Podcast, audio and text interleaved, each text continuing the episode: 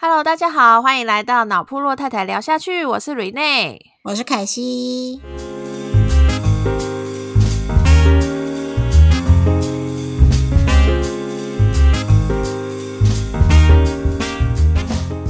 诶，今天的题，今天的题目真的没有催生的功能。我们反催生。我刚才想说，你怎么整个很开、很嗨、很开心？是有要催生的意思吗？没有，没有这个功能。对，没有没有催生功能，可能是反催生。我觉得今天的题目其实还蛮适合正在考虑要不要生小孩，或者是你想知，就是你现在正在怀孕当中，然后你想知道一下孕期，就是有孩子前跟有孩子后到底会有怎么样大的转变，然后可以先有个。诶，心理心理的建设，然后呃，我我觉得就是这这件事情也必须说，想越多就越不想生。哎，我跟你讲，生小孩跟结婚是类似的状态，就是你想的越多，你越生不下去，越结不下去。但我觉得生小孩比结婚更责任更大，就是啊，对呀，对呀，因为结婚你你大不了离婚，你就是只有两人之间可能有些伤害。嗯，可是生小孩这件事情一生下去，他就是你的责任了。你有什么不一样的改变，你没办法接受，你没办法退货。这件事定下去就没有办法退货。所以，呃，我我必须说啊，就当你收到就是有有这个缘分有小孩的话，就是其实对我来说，我最后我自己终结就是有小孩这件事情对我来说是福气大于痛苦。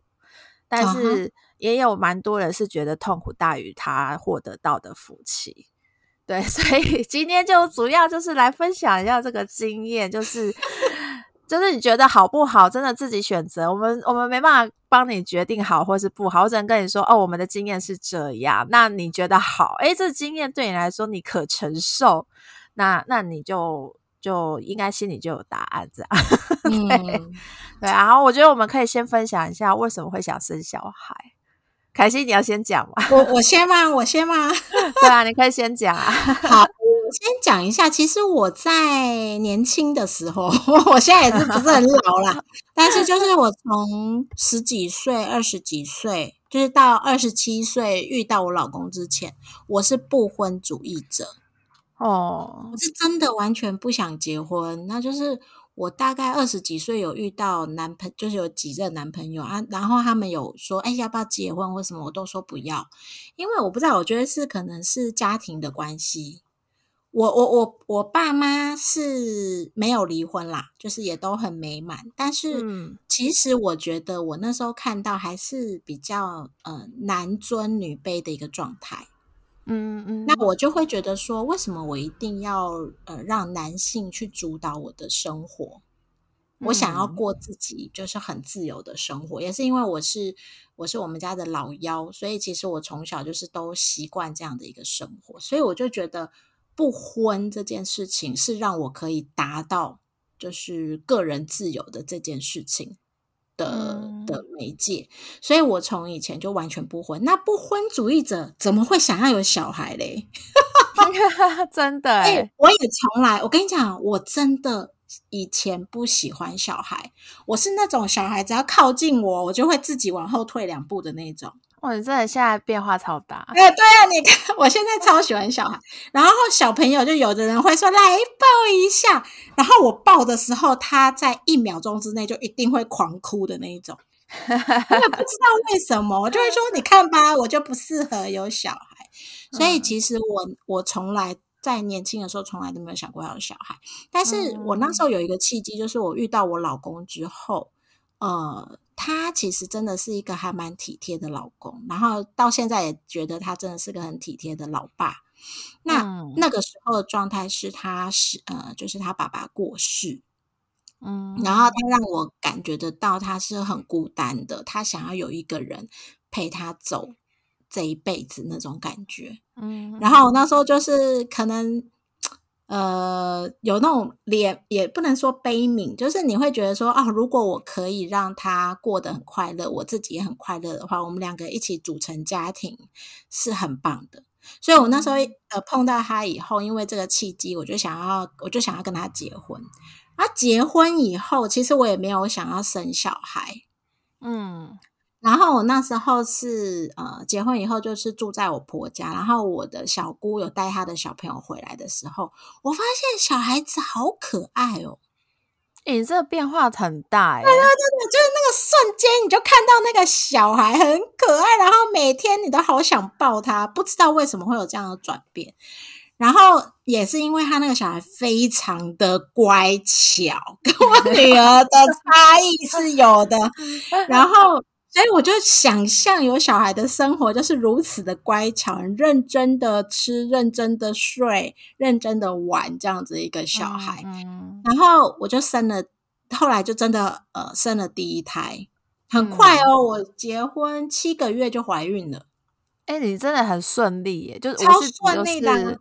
对于那个就是人生阶段来说，你真的是都还蛮顺的，就是还还相对是比较顺。那可是因为我那时候也是还在试试婚试育，就是还在可以生小孩比较快一点的，因为我那时候还没高龄产妇。嗯，然后可是后来呢，我生了第一胎以后，其实我是有一些。呃，痛苦的，因为我之前有提到嘛，我女儿是属于比较高需求的宝宝，嗯，所以我就会觉得说，我希望把我所有的时间、所有的爱都给了我这个小朋第一胎，那我就不想生第二胎，嗯，完全不想生第二胎。那弟弟怎么出来的？好，弟弟出来有点半红半变的 状态，就是我，因为好，我我老公还蛮妙，他其实。他的人生是还蛮有呃规划的，他那时候的规划就是要结婚，然后要生两个小孩，嗯，男女没有关系，他认为小朋友一定要有伴，所谓有伴的意思就是他们可能呃可以。大到大了以后，有人跟他一起讨论事情，然后碰到重大决策的时候，有人可以一起商量，然后互相依靠。所以他认为要生小孩就要生两胎。嗯，对。可是我那时候就会觉得说，我一个都搞不定了，我还要去搞定两个。嗯嗯嗯，对。所以我那时候就一直不愿意。然后，所以你看，我我老二是隔了三年才出来嘛。嗯，对。那。那时候是因为我老公一直每天就灌输跟我讲哦，如果他有一个姐妹，有一个兄弟姐妹，不知道该有多好。然后我就想说。我女儿，你也你也看过我女儿，我女儿是超喜欢照顾比她小的小孩。对你，你女儿真的蛮会照顾，照顾小妹。她在两岁三岁的时候，就是会主动去帮忙照顾小孩。两三岁哦，就会去拍拍啊什么的。嗯。然后我那时候就觉得说，哎，是不是真的她是需要办的？然后我还在想说，好像可以的时候。就一次就中了，这就是缘分哎，这就是命中，这是缘分，命中注定哎，真的真的对啊，所以我生下来的状态就是一个一路 一路就顺水，没有任何人阻挡一样的状态，就生了两胎。我我我其实我我的状况其实跟你老公有一点像，就是。结婚生就结婚就是要生子，其实一直都是我觉得是打包的一个，就是人生的清单。也就是说，如果我今天决定不要生小孩的话，我就不会结婚，我根本连婚都不会结。对，然后呃，其实我会有这个观念，就是主要也是因为我们家里真的有长辈，他是没有小孩的哦，对他也没有结婚，也没有小孩，是单独一个人。然后因为我们。呃，我们那个家族其实并不是每个人都是很很富裕，然后很有资源，就是大家都是自己照顾自己就差不多了。嗯，对。然后我妈，我妈是属于大姐，所以她就觉得，哎，她必须照顾好这个长辈，因为是她的兄弟姐妹。哦，就是她。哦，OK。对。然后我那时候就看着这个状况，其实我妈也没有明说，但我知道对她来说是她的一个问题。他的一个一个烦恼，讲烦恼应该有点太夸张，但就是对他来说是一个问题，他可能要想办法解决的。对，但是其实我那个长辈，他其实是可以自己照顾自己的，没有错。可是因为他也不是很很富裕的状态，就不是那种已经存好自己未来要去安养院的那种程度。嗯，所以如果他他现在是身体健康，可是如果他身体不健康的时候，谁要照顾他？他有没有钱请看护？这件事情真的会是一个很大很大的问题。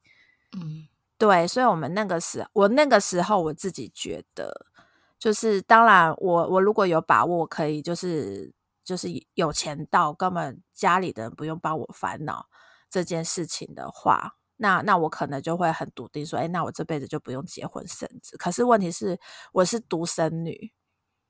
哦，对，然后我的我没有把握亲戚，我我这一辈的亲戚好友可以这么有这么有义气，真的是帮我照顾我下半辈子的程度，所以我就会觉得说，我能有个家庭，有个另一半，其实是我自己对我自己的一个算投资的保障嘛。就是你讲好特别哦，对，就是你讲的比较现实面一点的话，就是你我自己去产生其他的家族羁绊来来保障我自己下半辈子，也许不用想办法自己一个人解决自己要有人照顾的问题。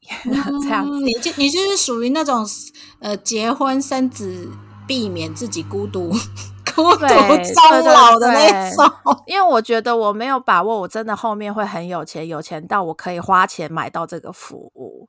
那当然，我也不是想说，哎，养儿就防老，就是这东西都还是对啊。如果我真的嫁错人，或者是我小孩都是 那叫什么败家子，那当然就反而更惨。但是我我自己就是想说，那。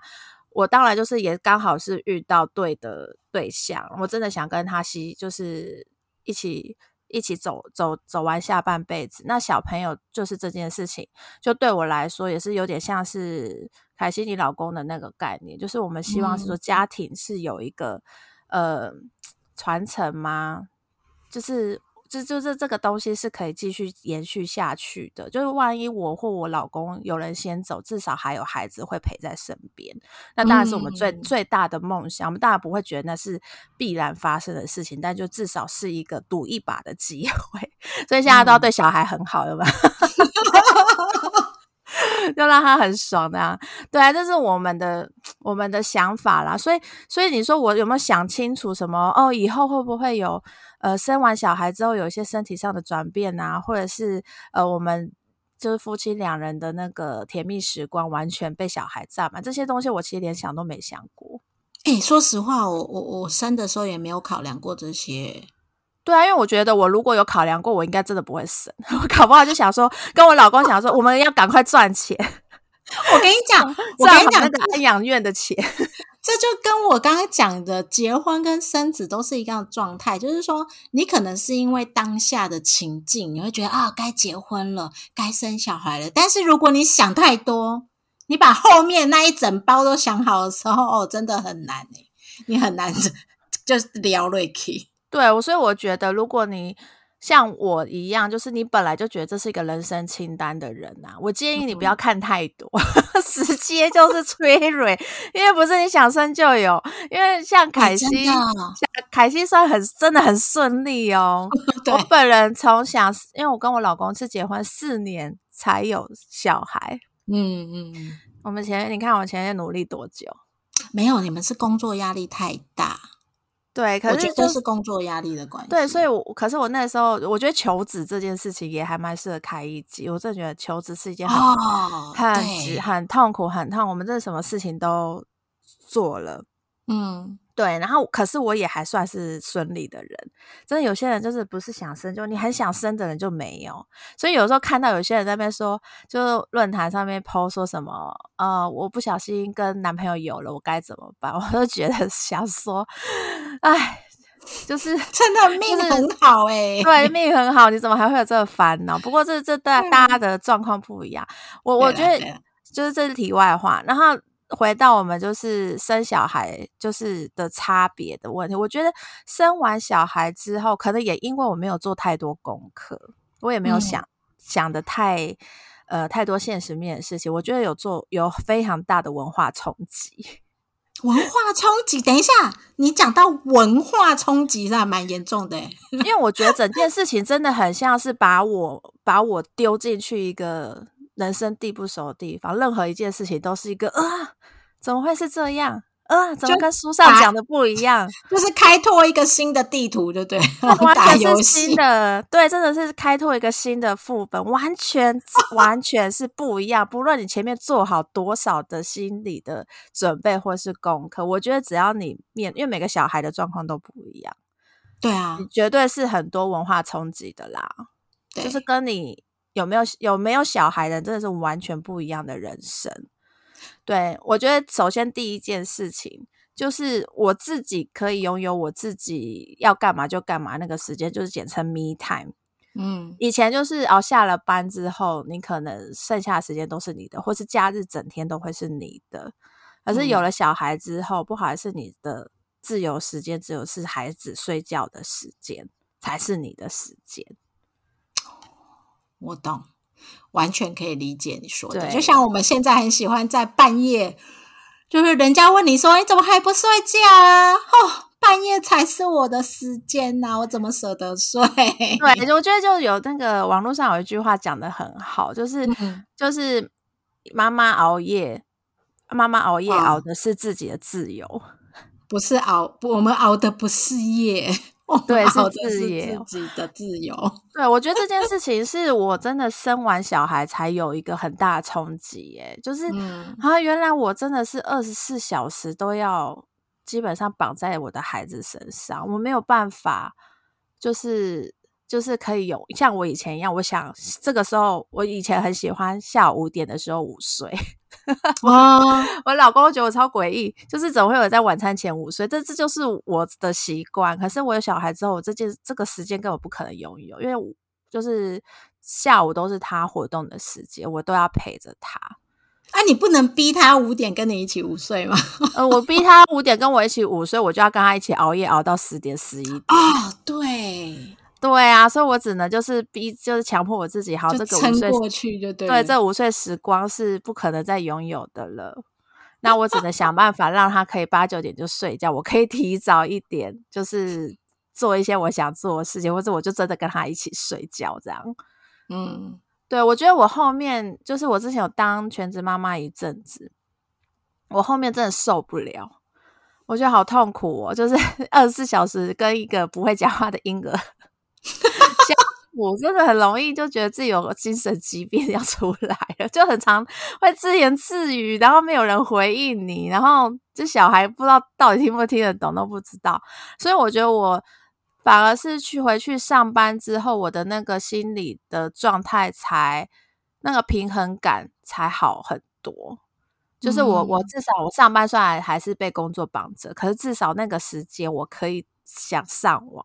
就上网，我可能不用，就是可能划手机划到一半，然后我就要被就是孩子的哭声中断，或者是怎么样，就要立刻又要再去做什么事情。就是以前全职妈妈基本上没有时间划手机，小孩在你旁边的时候就是没有时间划手机。对，但但是我觉得这个状态有点像是，呃，你你应该都是自己带小孩比较多，对不对？对对对，就是后援比较少，以以一个有后援的人 就是我啊，我的后援还蛮强大的，就是说，呃，我除了你刚刚讲的晚上我需要跟他单独对抗之外，还有那时候坐月子需要跟他单独对抗之外，我其他的时间，我的呃婆婆、我的妈妈还有我的老公，都还蛮能帮我处理小孩的。嗯，所以如果今天你的后援会非常的强大，而且他们非常的喜爱帮你照顾小孩的时候，我觉得呃，me time 时间比较少的状态是比较轻微的，就是我自己其实有蛮多自由的时间。好，我要先说凯西这种这么幸福又幸运的状况少之又少，很少很少。我是说真的，因为。还有一个很妙，是因为我婆家跟娘家都住附近而已啊。对，这 就是天时地利人和才有可能的状态。对，非常非常非常。我我说的是，大部分的爸爸妈妈会遇到的是长辈一开始在你怀孕前，你还没生小孩之前，都会说啊，你就生完给我顾就好了啦。然后讲，然后然后你生了生出来之后，他说哦，我最近腰不太舒服。哦，我真的老了啦，抱不动了啦。然后你你的小孩都被退货了。所以我跟你讲，我跟你讲，最大的状况是什么？你知道吗？我不是说我我我遇到朋友，就是她就是她婆婆都跟她说，你生你生，我会帮你带。嗯，可是呢，每次都是玩到某一个程度的时候，小朋友已经欢开始欢的时候，他就会把它丢还给你。就是麻烦的时候丢回来，对，就是啊，这这怎么会这样啊啊，这样一直哭是怎样啊？是你们平常怎么教的啦？哦，就类似这样，然后小朋友这样哭闹的时候，就我朋友要自己处理。对，哎，这这是这是其次，还有一种就是他觉得他帮你照顾的很好，但很恐怖的长辈。就比如说，就是因为我们是还是毕竟是隔代教养，是会有一些在育儿的知识上面是有差距哦，有落差。对对对对对，像是阿公阿妈给他吃浮水，是不是吓死？啊，哎，我没办法接受哎。对，有些真的会，然后或者是有有那种。呃，比如说就觉得啊，小孩就是要喝水啊，你怎么可以不让他喝水？然后那一喝水，你知道那个肾的负担有多大？我知道，我知道。对，所以这件事情也是有后援，这件事情也是前提是建立在那位长辈的教育跟就是育儿的方式是你可以接受，而且是符合目前目前的趋势，就是他愿意学啦。应该说他愿意学，因为那个真的，我我必须说这两代的那个育儿的那个。进展已经差非常多了，真的差非常多，所以我觉得就是你的你的后援啊，万一是那种耳根很硬的人，为了你的小孩好，你还是找找保姆跟送育婴中心。真的，真的，真的，对，真的，他虽然愿很愿意为你的小孩，就是花他的体力跟时间，但他不一定是正确的方式。如果与其这样，那还不如大家相安两无，事不要为了这种事情吵架。嗯，对你可能把好好的呃好好的婆媳关系后面就变恶劣，就甚至搬出去了。我觉得这 这个就是大家可以评估一下，如果你已经加进这个。这个家里面，然后你觉得，哎，公公婆婆就是也很很愿意，然后体力也很好哦，哈，你才会有资，你才有资格去妄想。我要先说妄想，因为不一定每个公婆都愿意帮你带小孩。妄想，哎，可能有后援状况才可以获得像凯西这样，就是这么 美好的一个，就是很很丰富的时间富那个时间富翁的 人生。我我觉得你说的对，就是你在生小孩评评估生小孩的时候，你千万不要把你的后援会先评估进去。对，就先当没有，因为中间可能会发生很多的状况，比如说，呃，老一辈的人可能就会有你刚刚讲的什么腰不舒服，或者甚至是有一些呃慢性疾病的一个发生，然后在你生的时候，就是你会手足无措。所以千万不要把这个放在这里面，好吗？对，就一切都先想没有这件事情，就是只有你跟你老公两个人的责任。我觉得是会是比较实际一点啊，因为你有了，就是当做哎，你抽中乐透了，好棒哦，就是这样。对，好，然后再来就是，我觉得有点像密探的那个状态，就是我其实从怀孕后期到现在，我没有一天睡好过，嗯，直到现在也是哦。现在他已经两岁了耶，对，还是，而且他其实很早就睡过夜了，但我还是永远都睡不好。为什么？呃，原因就是第一，Miki 是一个非常爱早起、早呃早睡早起的小孩，他可以八九点就睡觉，但他就可以五六点起床啊。对，我就跟着他一起变成很健康的人生。等一下，可是等一下，妈妈这样子，你还是有睡六六七个小时有吧？哎，你他睡了，我我不想睡啊。他八九点睡的时候，我看追一下剧啊，我要弄一下脑部落的事情啊，我要想一下之类的。这种就是我想要做一点自己的事情，所以我不可能跟他一样八九点睡啊，所以我一定都是十点、十一点，或甚至十二点才睡。那他五五点就是哦，早上那个。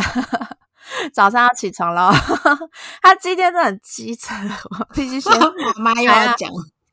以前就是用哭声叫我起来，他今天就是因为现在两岁多了，很就是很很多大动作都发展的很成熟的时候，该不会用扁的吧？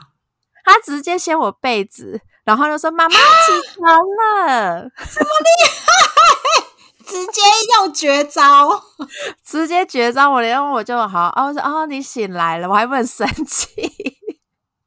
哇，真的耶！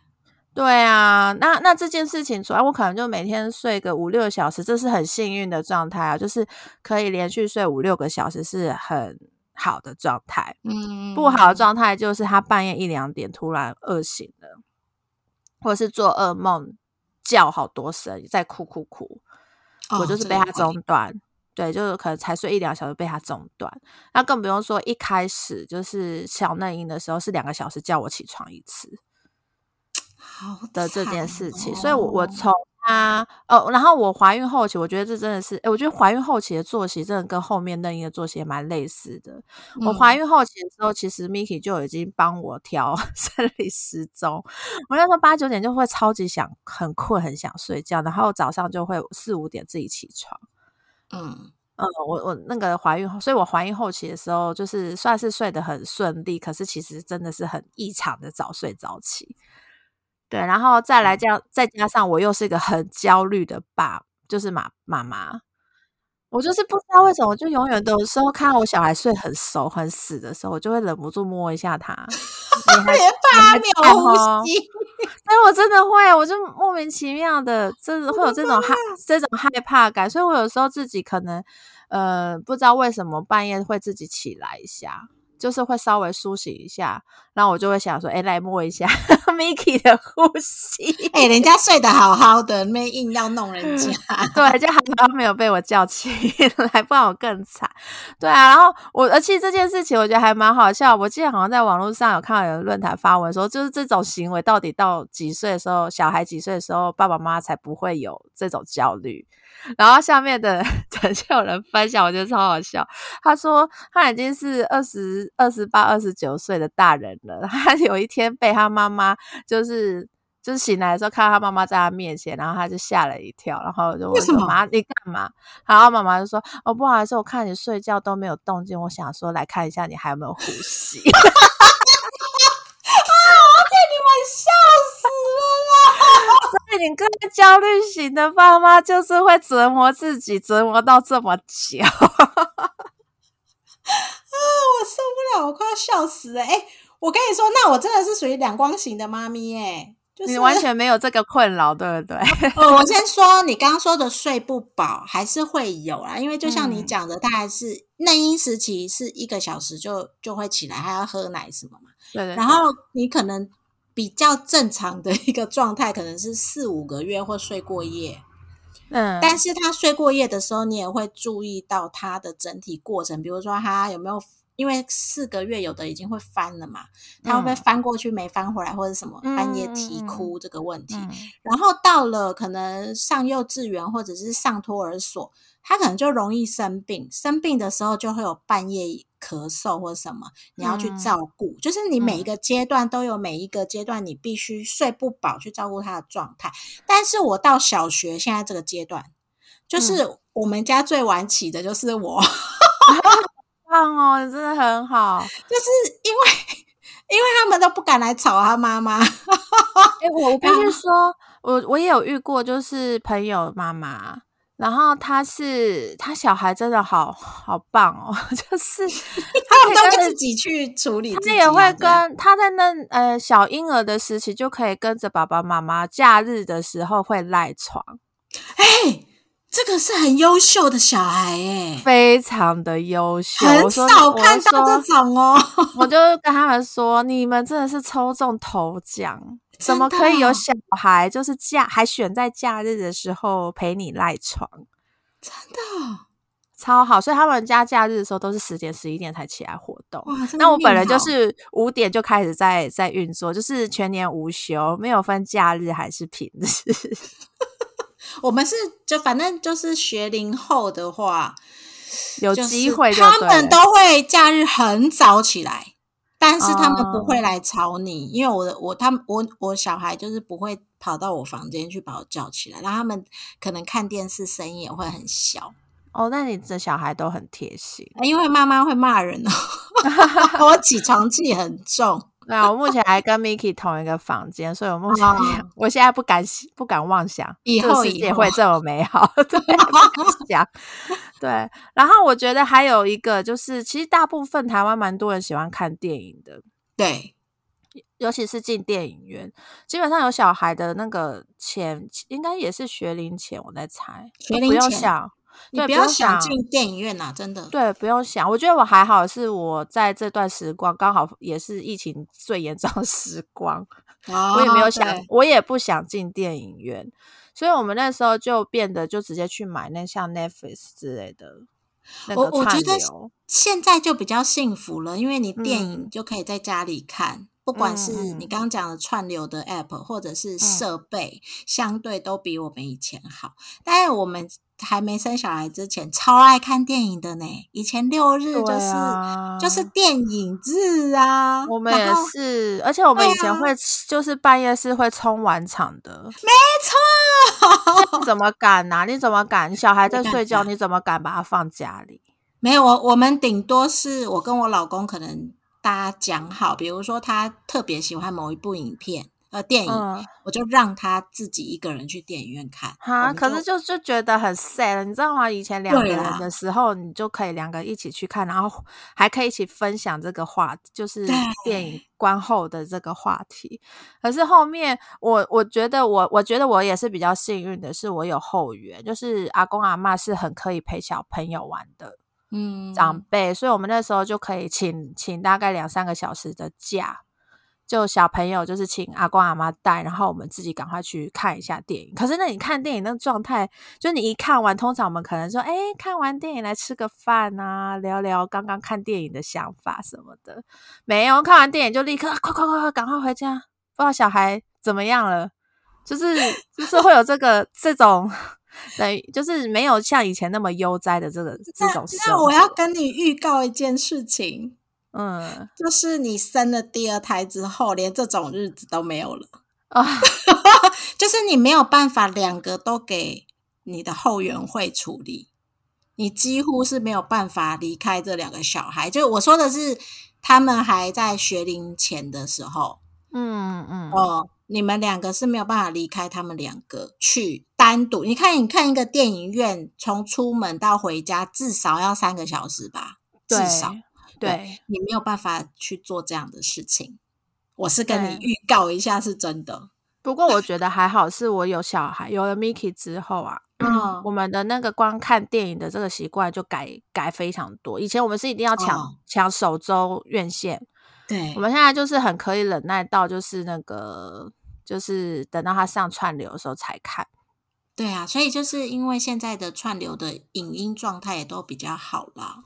对，在家里看可能也不错，这样子。对，其实是也是蛮舒服的，而且你可以随时中断。就是小孩在你看电影看到一半的时候，突然该了一声，这件事情是很常发生的。就没错，对，就是整个习惯会不一样。我觉得，但这算还好。我觉得我还可以接受，我就没有很大的冲击。我觉得最大的冲击就是那个刚刚讲的迷胎跟睡不好的事情。嗯，对。然后我觉得还有一件事情，就是我跟我老公以前都是那种游戏阿宅，所以我们就是晚上会一起打电动。嗯，呃，有点奇怪的夫妻，就不会啊，不会啊，我跟我老公也是。而且最好笑的事情，我们就是为了越越去过度那个什么。坐月子的时候，我们还多买一台 Switch，就我们家一人一个一人一台 Switch，你知道？就想说，我我那时候听你讲，对，我们那个时候动物之声是一人有一个岛哦，我知道，是那种很烦。人家重点是人家买不到那个机型的时候啊，你们还有两台，对，我们就我们就是 Switch 富翁。可是呢，小孩呢在月中的时候，我还可以打一下。你回来的时候我没有没有开过嘞，我都怀疑我 Switch 会不会开不起来了。所以你们现在都没有开过 Switch 哦？没有，完全没有，是生灰的状态。然后我还我最近才发现一件事情，就是很惊悚的事是，Switch 你半年半年没有开机的话，它真的会坏掉。真的假的？对，所以我上次有赶快再检查一下，还好还好，他们还健在。哦，我以为你们还是有在玩呢。没有，我们根本不可能玩，因为打电动就是，尤其是 PS 五的类型的游戏啊，它是一一打你就是可能要半小时你出不来的，它不像电影你随时按暂停。对，所以你比如说像我们玩那种打龙的游戏，就是很即即时性战斗的。对，然后如果你真打的正爽的时候，刚好小孩一个该声，就哇完蛋了，完蛋了。诶，这样真的不行呢。对啊，所以我们后面那个 Switch 跟 P 那个 PS PS 五都是生灰的状态，应该说 PS 四啊。哦，我想说 PS 五生灰本人可以帮你处理除灰尘这件事。先说，就是我们早就应该要买 PS 五，可是就因为 PS 四是生灰的状态，我们一直不敢买。哦，因为就只是怕多了一个有灰尘的机器而已。不过这点这件事情也是到学龄后就可以解决的哦，就是 你可以把小孩训练成跟你一起玩。但是也是要可以接受的爸妈啦。对啊，你就会担心他会不会眼睛不好、近视啊什么的。呃，对，应该也是要到很大啦，就是可能中高年级才有机会吧。好好，就是看个人，就看个人爸爸 妈妈怎么想。可是我我我觉得还有一个方式，我觉得 也是看游戏论坛，我的大家想的很好笑，就是有孩子后，你的那个你的游戏方式是变成转变成怎么样？然后是什么？就就是。买游戏本身这个行为就是你玩游戏的方式啊，好可怜哦！就是你会，你很，你就是在买游戏的瞬间会觉得哇，好开心哦！我玩过了，我玩过这个游戏了，但事实上都是放在你的柜子 里面哦。我的妈呀！对我就嗯，奉劝就阿宅类型的爸妈，你要有体悟哦，你你会不自觉戒戒断了这个玩游戏的这件事。哇，好可怜哦！我觉得这个很可怜呢，也还好啦，因为你就有更多事情要做了嘛。就是像我等我的接下来就要讲说，就是我你看我们那么爱玩游戏的人，怎么可能会出去玩？嗯，就是我们基本上以前的假日都是在家里玩游戏或看影片，或者是就顶多就出去看电影。然后可是有了小孩之后，我们完全每周都出门呢，这是以前想都不用不会想不敢想象的事情。所以就变成户外的凹豆，对，凹豆，而且是真认真的凹豆，我不是出去那个百货公司逛街哦，是认真的去大自然的地方，就是可能去公园。我这辈子没有去，就是最最高峰，就是去公园最密集的时期，就是现在。然后每周都去公园走走路散步。哎，可是可是，我想问的是，为什么你会认为去公园会比较好？就比在家里，因为看电视你可以哦，你你们不想让小孩看电视，也不想让小孩玩游戏，所以你就想要把他带出去这样子吗？对，哎，可是你要让他每天那边看书，我跟你说，Miki 很爱看书，超爱。你要让他一整天看书这件事情，他 OK 哦，他非常 OK。但是他看书的办法就是同一本书叫你叫爸爸妈妈要念十次以上。那不就是在折磨自己？所以你在折磨自己，就是一本书，他就是看完，就是哎，终于念完了，然后他就会说再一次，然后念完了说再来一次，你念给我听，就是 会有这种需求，你你很像地狱，就是一直重播。他以后好适合去当训练科的人哦，教育训练嘛，再一次。但他这个行为不是只有折磨我们，他们他连那个托音中心的老师都有跟我说说，Miki 好爱看书，每一本书要看五次，我们都快疯了。对，而且他就是可以到，就是他这本书他明明都背起来了，然后我有时候就会偷懒叫他念给我听，然后他就念到一半就会突然想，就是惊醒这件事情。就会说妈妈念，他发现你在套他，我在偷懒，对我在偷懒，对，然后看到我在用手机的时候，把手机拍掉，说要看书，不可以看手机。我都在看书了，你为什么在看 那个？对，就是小孩真的很精，所以我们就觉得，与其与其在家里折磨我，我变成那个人体的播放机折磨我自己，我还不如出去外面公园，他在跑步的时候，我可以慢慢走。就是，而且时间真的过比较快，时间真的过很快。在家里，时间每分每秒都是折磨。真的，我们六日也是都要带出去啊。对啊，因为我觉得带出去虽然很耗体力啦，可是我觉得也算是走走出户外，还是是还蛮不错的。我们身体有变比较好一点，身体有变好，这算一个就是还不错还不错的优点。而且我觉得其实我觉得也因为走出户外的机会多，我就可以看到很多以前我没有发现的事情。就比如说，其实台北市对于那个幼儿的那个。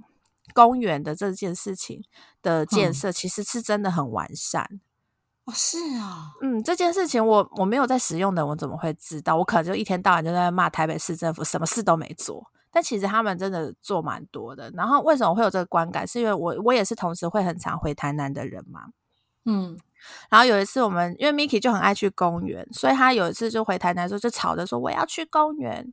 然后我们真的找不到一个公园给 Miki 去。台南有公园吗？好像比较少，对不对？以前就以前就是看一些那个在台南的网红都说那边很好育儿，可是我实际真的回家的时候，我就发现没有我想象中那么多。我不知道是不是因为地区的关系，也许安安平区就是新兴的。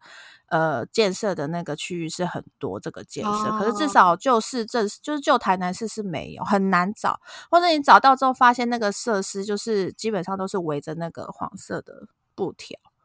啊，是哦，就都在维修中，对维修啊，或者是你看得出来他没有在照顾的感觉，对，所以我觉得这件事情也是我走出户外之后有觉得哎还蛮深的体悟，是我是认真的有看到一些不一样。就是跟我以前认知上不一样的事情，对，然后再来就是让我另最后一个觉得很惊，就是 文化冲击的事情，就是我没有外出吃饭这么痛苦过，哎，就是以前外出吃饭很简单，你就出去找好餐厅订好位，你就过去吃完，很开心，是一件很享受、很舒服的事情。然后我们现在外出吃饭，就基本上你要带那个餐餐食的那个行李，就是他的他的碗筷啊。然后他如果刚好这次遇到的餐厅不是他可以吃的东西很多的话，我就可能还要再带他的他吃的东西去。对，这这个我完全可以认同。所以你就变得要带很多给西去。那当然现在有些，所以后面就转变成你也可以选择，你就去亲子餐厅吃饭。对，可是。啊，我不知道现现在可能有改善啦，就是我们以前亲子餐厅啊，相对的餐点的美食度比较 低一点，我自己觉得比较没有美食。可是现在真的蛮多还蛮好吃的亲子餐厅。然后另外一个是亲子餐厅相对在呃声量上比较比较对，就是你 比较哦。就是小孩哭闹也比较不会有愧疚感。对啦，对啦，但是因为我本身是我好怕小孩哭的那种那种哦，所以你也会被影响，即便你有带小孩，对我就会觉得说啊，我的天哪，就是我我没有办法好好吃饭的感觉。对，然后我觉得这就是就像可以选择的餐厅就会变少，是而且还有我有我觉得那时候我有遇过，就是对小孩比较不友善的餐厅。哦，对，就有时候会不小心会遇到你。你之前没有小孩的时候，你不会觉得他很不友善，对。但有了小孩之后，你会发现其实他还蛮不友善。就是 呃，他可能对于单身者比较，就是因为他没有一些规范，或者什么他他本身有一些规范，所以其实对于一些爸爸妈妈来讲，我们真的很辛苦。对对啊，就不要去那种餐厅了。我觉得有蛮多亲子友善餐厅啊。有时候你就不知道啊，尤其是你又很喜欢找网红餐厅的时候，有时候你就不知道还有这些规定。然后最重要是，有的人很安静，就是那个环境，我不知道你有没有去 去过。我们有去过一次，就是那时候只有我女儿，我们有去过一次法国餐厅。为什么要去这种地方？就就是一些重要节庆啊。哦，然后我们他他真的是那种很严谨的法国餐厅，就是。要吃三个小时的那一种哦，嗯嗯嗯，就全餐。对，然后我女儿只要哭，就会有很多人关切我们的那一种。啊，我真的，我那时候的状态，我已经把我女儿顾得很好了，然后她也乖乖在旁边画画。你看画画就表示她已经两岁到三岁了。嗯，然后可是没有，她在就是声音稍微大一点，或者是。有在丢笔或丢餐具，因为有时候会不小心，就是会有这种行为，嗯那你就会觉得你自己很痛苦。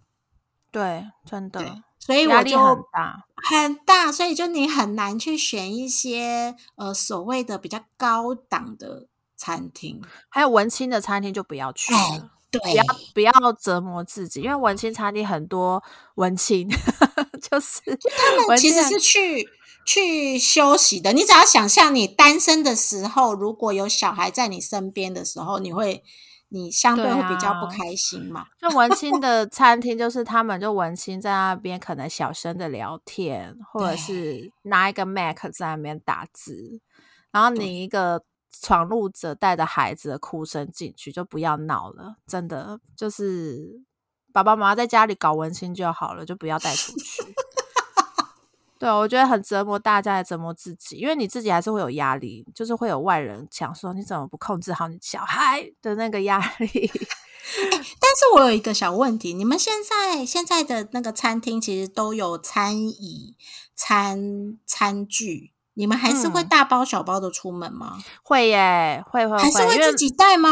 哎，餐椅不会带哦，餐椅就是会想办法让小孩接受，或者是小孩就坐在我腿上，真的不行的话，真的对，因为他有些餐椅他就不爽坐啊。基本上大部分的餐厅都是 IKEA 的餐椅，那个很那个基本上百分之百买单呐。可是就如果遇到不是。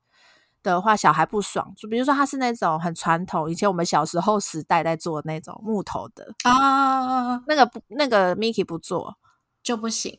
对他就要坐在我身上，我就抱着他吃啊，好辛苦啊！你知道我们我们十年前 又要讲十年前，十年前的餐厅 是没有那么多亲子那个餐椅的，所以我我们不管去哪里都是带着费雪。我必须说，现在也是哦。有些餐厅他会说：“哦，我们有餐椅。”可是你到现场的时候，发现他都借光了啊！哦，真的哦。对，所以一定要先问好，就是预约的时候就要先。反正当爸妈出去吃饭是一个计划的行为，不能是一个突发、很突然要去做的事。对，突然路过哪里想进去的，不不太可能啦。我觉得这会很痛苦，因为餐厅也会很困扰。就是可能，比如说他并不是亲子友善的餐厅的话。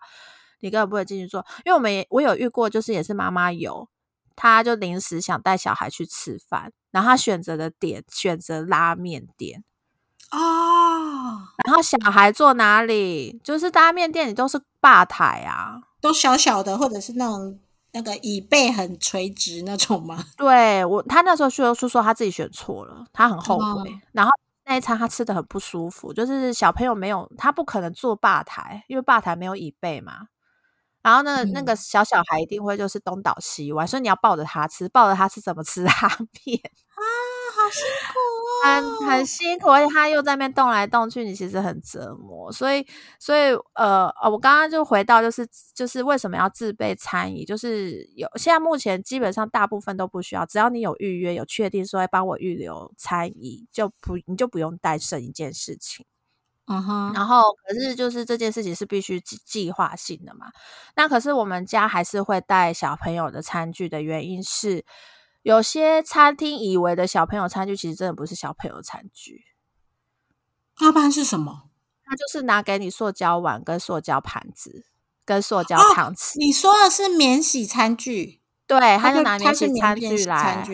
对他觉得那个就是小朋友可以用，因为不会被摔破。但是小朋友不会用那种，会啊，小朋友完全不会。对啊，所以我最后还是得拿出来我自己的东西，不然小朋友不习惯。还有那个汤匙也不是，就是 Miki 现在是还好，用大人汤匙他也可勉强可以吃。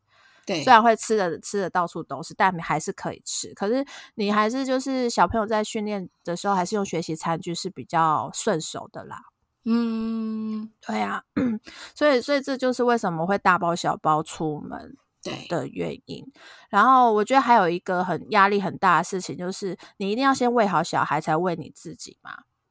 对对，那你这是他们吃饱了，你才会才有办法吃吧？对，所以基本上都在吃冷饭。哦，对耶！你这样一讲，我有想起来了，想起来以前很痛苦的时光。所以爸妈都是轮流吃，饭，啊你你就是可能，比如说老公先顾的时候，你先吃，你一定压力很大。你你知道他肚子饿，你就会想赶快吃很快。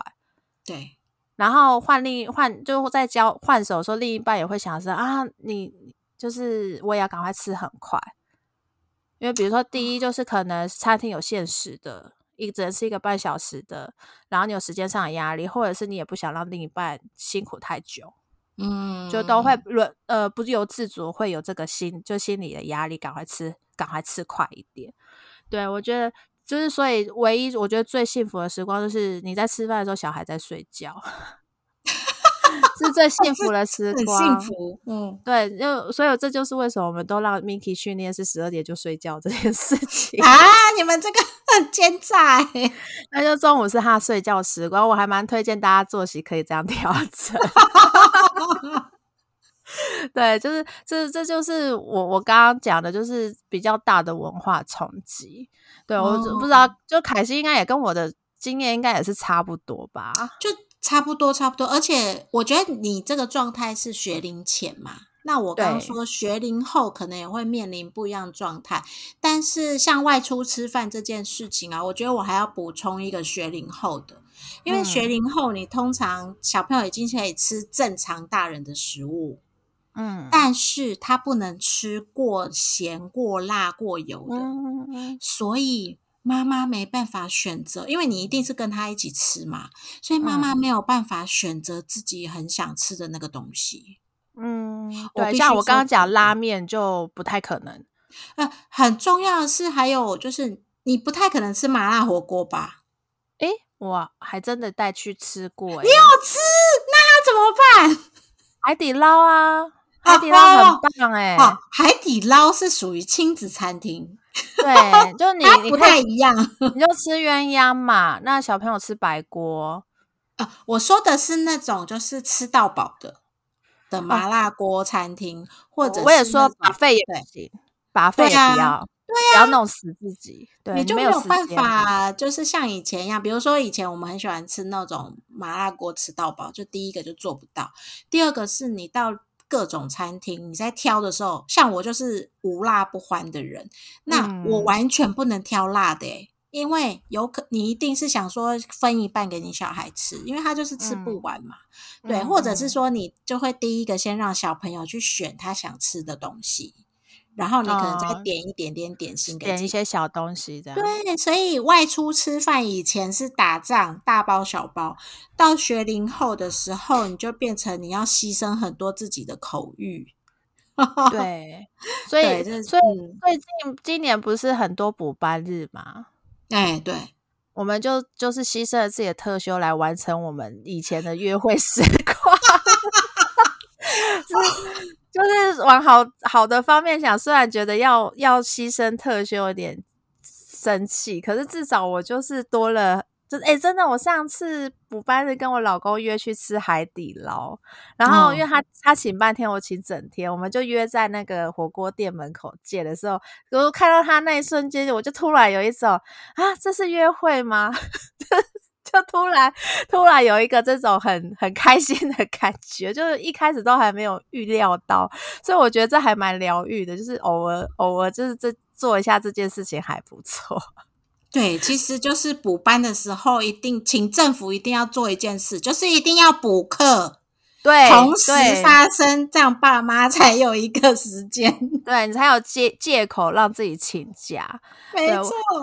好，然后就是就是最后呢，我们就来再来聊一聊。那那就是你既然已经决定好生孩子了，要建议你要做好什么样的心理准备？我觉得光是我刚刚讲，我们刚刚提到的，就是一些生孩子前跟生孩子后的生活转换。好，这些文化冲击你已经有了心理，就是可能有个呃想象了，还是有很多你可能预料不到的事情会发生，例如。如果你的另一半是一个很依赖你去照顾他的生活大小事情的人，千万不要生小孩，绝对不要生小孩。原因是就是呃，你已经可能即将，因为他他都要需要你帮他照照料那个生活大小事，代表他也不会照顾小孩，所以你已经要为单亲了，已经很恐怖了。而且你还要一打二，因为你从除了照顾你的小孩之外，你还要照顾这个大宝。嗯。对我是觉得，如果小孩你的老呃，不要说老公，我说另一半啦，因为有些也是可能是女生比较比较 嫩暖的，在说我嘛？阿，没有，我也是很认真，对对对，在带小孩。我觉得也不尽然是这种呃家务的分担，有些是心灵上，就是精神年龄上。如果他是比较属于没有责任感的人呐，我会觉得就是顶客族其实是一个很不错的选项，因为就你们两个过好就好了，你不用再去思考，你还要需要他来为另一个小孩负责任。我觉得是。呃，虽然你不期就是不期待啊，可是就是当你真的面临到他是你看得出来他对小孩很没责任感的时候，你真的内心会很很冲击，就是会很不爽，真的会很不爽。对，所以我觉得这件事情就是，就算你已经预想到的话，也不要轻易的尝试，因为真的蛮多，就是蛮多夫妻是生了小孩之后反而离婚的。哦，有啊，有啊。对，其实蛮大的原因都是可能觉得另一半对于小孩是没有责任感的，这是真的很常，就是很常会呃产生的一个离婚的一个关键点。对，就是两个人在一起都很好，然后可是有了小孩之后是完全的是不一样的，那个心灵上的不平衡是会更加剧。就是如果你本来就很常照顾他，然后你他还不照顾小孩，那个心那个心里的那个不爽感会非常的乘以一百倍。好，然后再来就是时间，就是小孩一出生之后，你就是二十四小时是他的他的爸爸妈妈嘛，所以你就跟他灵魂绑定的。所以生活重心这件事情，会我刚刚讲的是所有时间花在小孩身上哦，嗯，但是你的人生目标要不要分给小孩？有些爸妈其实没有思考到这件事情。对我所谓的生人生目标，就是当你还在冲刺事业。然后你可能呃工作的状况是你单身的时候，或是你只有夫妻两人的时候，你常常加班这件事情可能是很 OK 的，另一半可以接受就好。但有了小孩之后，你还一直都在加班的话，呃，如果另一半也能接受，那一定是另一半牺牲他自己，对，然后你才能成就你。那如果你也不愿意的话，你势必就要去更换你的，可能就要换一个可以育儿的工作。就是你必须有一个，那那通常这种工作都比较偏安稳啊，然后可能升迁机会比较小啊，然后你的加薪幅度就不会像以前，你可能光靠加班啊、拼工、拼拼事业，你就可以啊，薪水很高，就可能比较不会有这样的机会。对，所以这件事情也要去思考说，呃，工作就是你的事业啊，你的人生目标，因为有了小孩之后，你必须完全的转换。可不可以接受？因为像我本人就直接换一个工作，嗯嗯嗯嗯，对。然后有些爸爸妈妈其实是不能接受的，就是他们是到有了小孩之后才发现，他们的原本的工作的节奏是不能承受育儿，可他必须牺牲。所以这个时候很常就会看说，到底是要牺牲妈妈还是牺牲爸爸，就很常会有这之间的争吵。然后我必须说，就是通常如果有一个家庭。那个爸爸是很常加班的，或是那个妈妈是很常加班的，势必另一半就是被牺牲的人。对啊，就会出现你刚刚讲的第一个状态，就是伪单亲。嗯，对，伪单亲就是好像有爸爸跟没爸爸 一样的的感觉，而且尤其是你你你的工作压力已经这么大，你假日你还会想陪小孩玩吗？你就想放松啦，对啊，然后你那时候还得就是疲累的身体没办法休息的状态，你还想，你还必须做另一个工作啦，做家长的工作，我觉得，呃，其实是是压力是蛮大的，对对对，然后我觉得这块是要要先有心理准备的，要先想清楚。我觉得，我觉得除了你刚刚讲的这些之外，我觉得还有一个心理准备要先讲好，就是。呃，可能是因为我现在已经到了人家所谓的三明治族，就是你上有老下有小，嗯，所以你想想看哦，如果他们两个都已经不会赚钱的状况底下，你们家的家计就是你跟你老公两个人承担，嗯，所以你们两个所赚的钱，即便是好十几万或二十万好了，他的一个资源分配的状态，还是跟你还没生小孩之前完全不一样。嗯，比如我我讲一下好了，比如说，呃，你们两个可能刚结婚的时候，你会觉得手边的钱是还蛮充裕的时候，你可能每每一年会出国个三四次，嗯嗯嗯，对。可是你现在可能会需要把这些钱就是分配给你的小孩，甚至是要把一些钱留下来做以后的教养教，就是教育基金。那你的本身的钱的运用的资源分配就有很大的需要，需要很大的规划。那如果像有一些可能。呃，我之前就有看过那种可能爸爸或者妈妈，他不愿意牺牲自己的一些生活品质啊，或者是我刚讲的，可能他呃本身你刚提的可能生活目标或生活的享受，他不想去变化的时候，就有很大的冲击。嗯，对对，所以我觉得在生小孩之前，你要先想清楚，你可不可以对于钱这件事情有一些资源分配的让让步。嗯，对，千万就不要因为说啊，我我就是为了小孩，所以我要牺牲我的呃，就是游乐的时间或什么。对，因为钱就是这么多啊，不然就想办法赚钱喽。对啊，要不然你就想办法赚钱去满足你自己的一些需求跟小朋友的需求，还有我刚讲的三明治组，还有一个很重要的是，你可能需要背负长辈的需求。嗯，对，所以我觉得这个资源分配这件事情一定要有心理准备。而且我给大家一个观念好了，以前可能像现在出现在出国去玩，以前你们就两人生活的时候，你只要负担两个大人的机票住宿。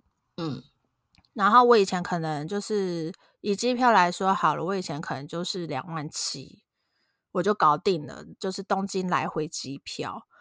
而现在我我这次买我吓死，我只是多个 Mickey 儿童票而已，我就要四万多块。对啊，对啊，对啊，这真的是吓死人。而且后面就是比如说我们以前国内的旅行，因为我之前就有说嘛，很常要回台南，然后台南我是没有没有一个家可以回去的，所以我都住饭店。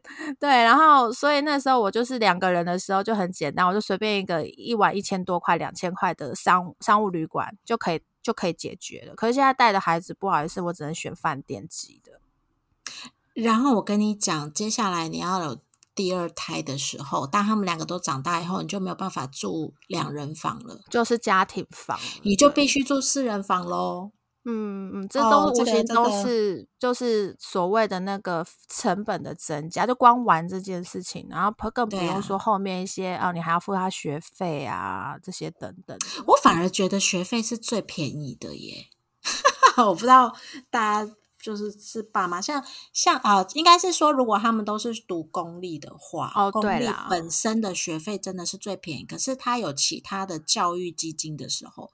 你真的会花很多很多的钱去做这样的部分，而且以前我是一个很喜欢买公仔的人，我现在公仔的钱都是给 Mickey 的玩具，完全无悬念。而且我甚至还想说，要不要把我以前收藏的公仔直接卖掉好了，就是用对用空间，就是我是以空间考量，因为我小孩的玩具会无限增多，那我公仔又是需要空间的。所以，我还是甚至是想说，把那个空间清出来给他。就是这这些东西都是 很很，就是我觉得是以前两人生活不会去思考到的事情。对，对啊，对啊。所以，所以这件事情真的要思考清楚，甚至是跟另一半先讨论好。就是如果有了小孩之后，是那大家是不是可以公平的牺牲自己可以牺牲到的程度？没错，没错，而且就像刚 Rene 讲的，你一定要跟你的老公或你的老婆，呃，去做讨论规划，否则这些我们刚刚讲的这些心理准备，都会成为你们彼此之间就是很大的摩擦的起点。对，然后我我要讲的一件事情，就是最近刚好妈宝版有讨论类似的议题，然后我就看到，就是关于就是生小孩要怎么跟另一半做好一些心理建设。有类似的讨论。哦，然后里面有个有一个人的 po 文，我觉得他的那个观点很好。他说，生小孩这件事情，你要确定好，你想要的是那个人的小孩，你要跟那个人一起有个小孩，而不是你自己想要一个小孩。嗯，我觉得这是一个非常非常大的不一样，因为很多人都会觉得说，没关系啊，未单亲又怎样？我自己有有能力，我有钱。我可以自己养，可是他终究都会是你另一个，就是另一半跟你一起拥有的小孩，就是会有另一个人要来跟你讨论这个小孩，他我们要怎么养，我我们要怎么对待他？我要穷养还是富养？类似这种话题，除非你跟他，你跟他就算跟他离婚，你也还是有些人就是共同的那个抚养权，你还是要跟他讨论哦。就是生去哪个学校啊，然后吃什么样的东西呀，什么的教养的问题。对，所以呃，如果你跟那个人根本没有本身价值观是很。就是你在两人生活其实就就有点差异，有点小摩擦的话，你你那个生完孩子是完全放大的。所以如果你只是想要拥有一个小孩，那就先不要生。嗯，然后如果你是很想要跟他一起拥有一个小孩，那这个这件事情为前提的话，你就可以再开始去思考一些比较现实层面的转变，你可不可以接受？嗯嗯，我完全我超认同你讲的这件事情。对啊，就是这，我觉得这个是还蛮重要的立足点，才去由这件事情去发展，说，哎，要不要生小孩？然后我们什么时候要生啊？这些等等的，没有这个立足点之前，就真的都不要生，因为生小孩是一个我刚刚讲就没办法退货的东西，你没办法后悔，你后悔，你再后悔，虽然有很多外援呐，你很多外在资源可以帮助你，可能减少你去。代养就是育儿这件事情，但它终究是你人生的一个很大的责任。嗯，对，就是你生了不能弃养啊。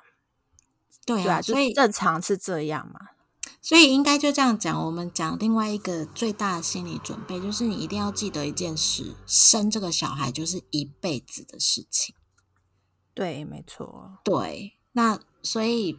就像你刚我们刚刚讲的，我要花时间、花钱、花精力去养他之外，还有你还要教他。我跟你讲现在那个学校教育啊，都已经我觉得都没有没有那么，反而他的比重没有像家庭教育那么重了。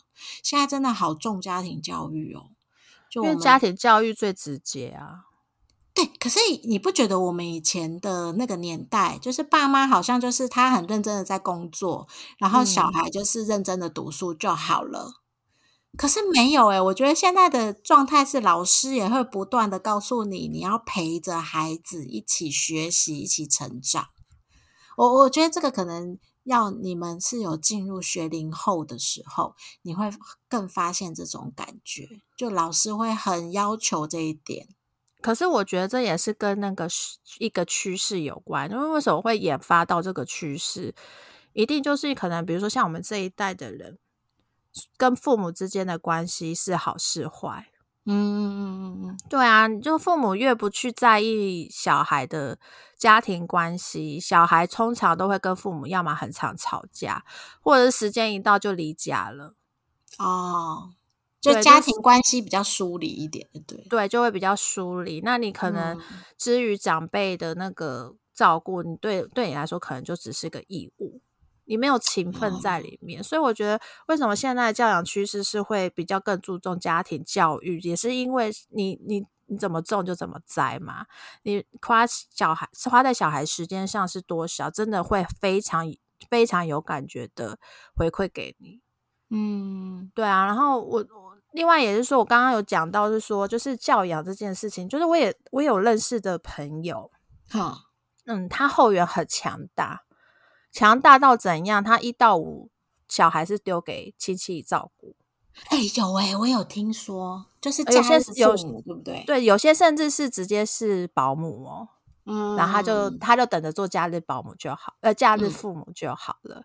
对我，我其实我我我觉得，我就算有这个钱或者这个资源，我也不会使用它。哎，嗯，对我没有要批评他们的生活方式啊，因为每个人都有自己的选择。但我自己会觉得，我也很庆幸，因为我花了够，我可以花这么多时间在小孩身上，所以小孩也有一个非常好的反馈给我，就是我可以跟他是关系很好的状况，然后他也可以带给我很多我心灵上的满足。对，我觉得这是我现在最后评估下来，就是哎，我花了，你看我前面做做了那么多牺牲，做了那么多文化冲击，去甚至我换了一个工作生人生的目标，然后我拥有小孩这件事情，我最后觉得这件事情是划算的，是值得的。嗯，对，我觉得都是来自于是精神上、心灵上的富足。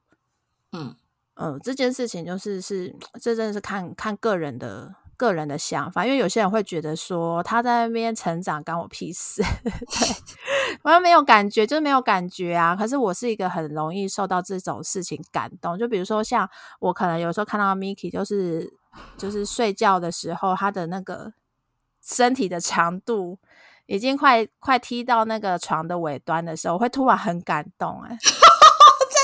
假的，这样感动。他怎么长那么大了？他变好，就是变好高哦，身体好长哦。对，有啦，这个我可以理解。我现在我小朋友就是长得快跟我一样高了嘛，我就会常常会抱着他说：“哇，你长好大哦。” 对啊，然后每一次抱他都会觉得哇，我还趁趁现在赶快多抱几次。真的，拜托拜托，你们小时候能多抱多抱，因为长大以后小朋友就不想给你抱了。对对对，我就是有有预想，应该会是这个状况，好像每个青春期都必然会有一段时间跟爸妈很疏离。但我觉得可能也不一定，因为像我女儿，我就是习惯她睡觉之前我一定会抱她。所以他已经是一个习惯，他不抱啊，他不会睡起啊，会觉得有点气。他就会说，就比如说我有一次就很晚很晚才回家，因为有时候会聚餐嘛。然后我到家的时候，我发现我女儿一次还没睡着的状态，然后我就过去问她说：“你干嘛还不睡？”她就说：“我还没抱你。”哦，哇，很感人哦。对我昨天也发生一件我觉得还蛮开心的事情哦。就是我，我就终于可以睡一个午觉。就是在我在睡午觉的时候，然后起来的时候，我就看到 Miki 在拍我。他那拍不是很用，不是叫我起床的拍，他就是轻轻的拍。他拍拍拍拍。没有，他不是叫我起床。然后那时候刚好他爸经过，又说你在干嘛？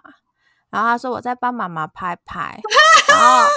然后，然后，对，然后，然后就问说：“你为什么要帮妈妈拍拍？”他说：“哦，因为妈妈生病了，所以我帮她拍拍，要让她快点好。”他以为我是我白天时间睡觉是因为我身体不舒服哦。对他以为其实其实我只是在在在懒惰偷懒。